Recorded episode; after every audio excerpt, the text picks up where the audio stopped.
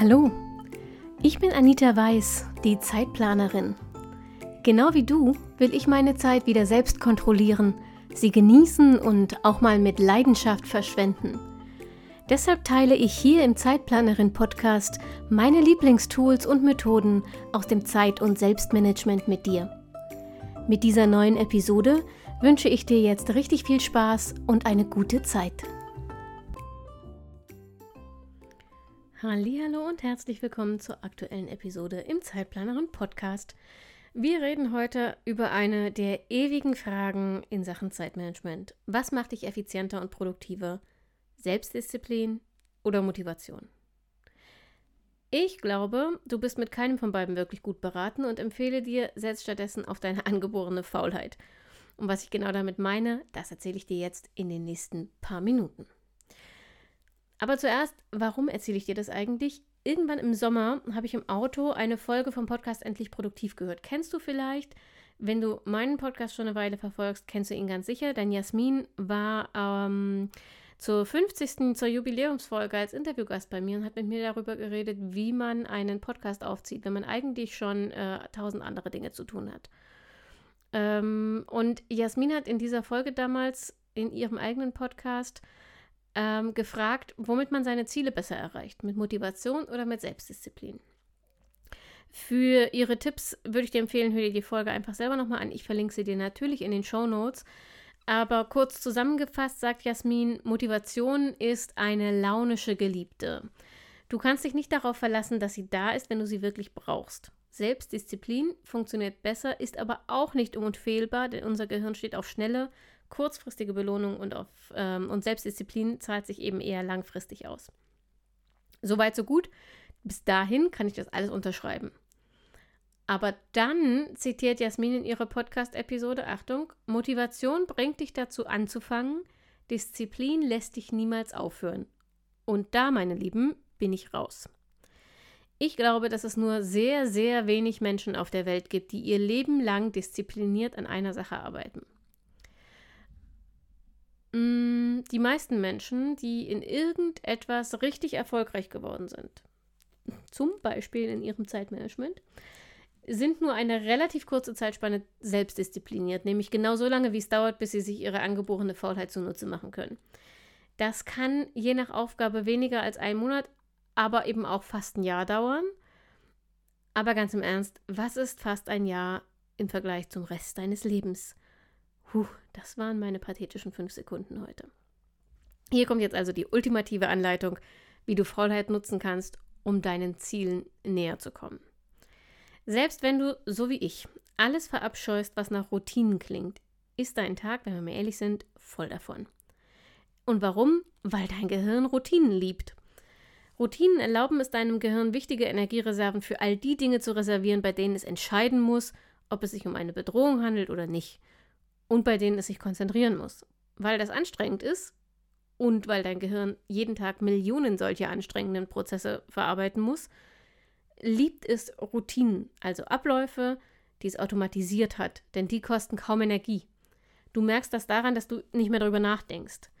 Hm, teste das mal, indem du Dinge, die eigentlich automatisch ablaufen, mal ganz bewusst zu erklären versuchst. Nimm das Schuhe zu binden. Erklären, nicht zeigen, ja? Also erklär, ohne es zu zeigen, auch nicht pantomimisch, mal, wie man eine Schleife bindet. Schwierig, oder? Aber wenn du es zeigen sollst, dann ist es überhaupt kein Problem mehr. Und warum? Weil der Bewegungsablauf völlig automatisiert ist. Wie gesagt, das spart Ressourcen im Gehirn und deshalb bilden wir relativ leicht Routinen, also Gewohnheiten. Und werden sie gleichzeitig auch nur sehr schwer wieder los, weil das Gehirn nicht so einfach aufgibt, was ihm die Arbeit erleichtert. Um die Schuhe zu binden, Zähne zu putzen, Kaffee zu kochen, Auto zu fahren, brauchst du also weder Motivation noch Disziplin. Du machst das einfach, mehr oder weniger ohne darüber nachzudenken. Und das ist im Prinzip das ganze Geheimnis. Willst du neue Fähigkeiten lernen oder eine große Aufgabe erledigen, bau eine passende Routine auf. Ja, dafür brauchst du Disziplin. Motivation geht an dieser Stelle natürlich auch, aber ähm, das ist tatsächlich die riskantere Wahl, denn die kannst du nicht provozieren, die kannst du nicht herbeirufen. Du brauchst also Disziplin, aber nur so lange, bis dein Gehirn deine Routine als Gewohnheit abgespeichert hat. nehmen wir mal an, du willst eine neue Sprache lernen. Dann kannst du ab sofort jeden Morgen noch im Bett zehn Vokabeln lernen. Oder du schaust jeden Abend eine Episode deiner Lieblingsserie auf Netflix in der Sprache, die du lernen willst. Regelmäßigkeit ist hier, wie bei allem, was zu einer Gewohnheit werden soll, der ausschlaggebende Punkt. Selbst wenn du anfangs kaum ein Wort verstehst, schaust du jeden Abend diese Serie in der Fremdsprache, wird es für dein Gehirn zu einer Routine, sich mit dieser Sprache zu beschäftigen. Du musst übrigens trotzdem noch Grammatik, Vokabeln und die Aussprache lernen und du musst auch immer noch selbst reden, wenn du jemals diese Sprache verstehen und sprechen willst. Aber du schaffst eine Routine, die dir irgendwann automatisch hilft, beim Lernen dieser Sprache dran zu bleiben. Genauso kannst du es mit Aufgaben machen. Du prokrastinierst immer bei Aufgaben, die dich langweilen. Dann block dir jeden Mittag direkt nach dem Essen eine feste Zeitspanne, in der du nur langweilige Aufgaben erledigst.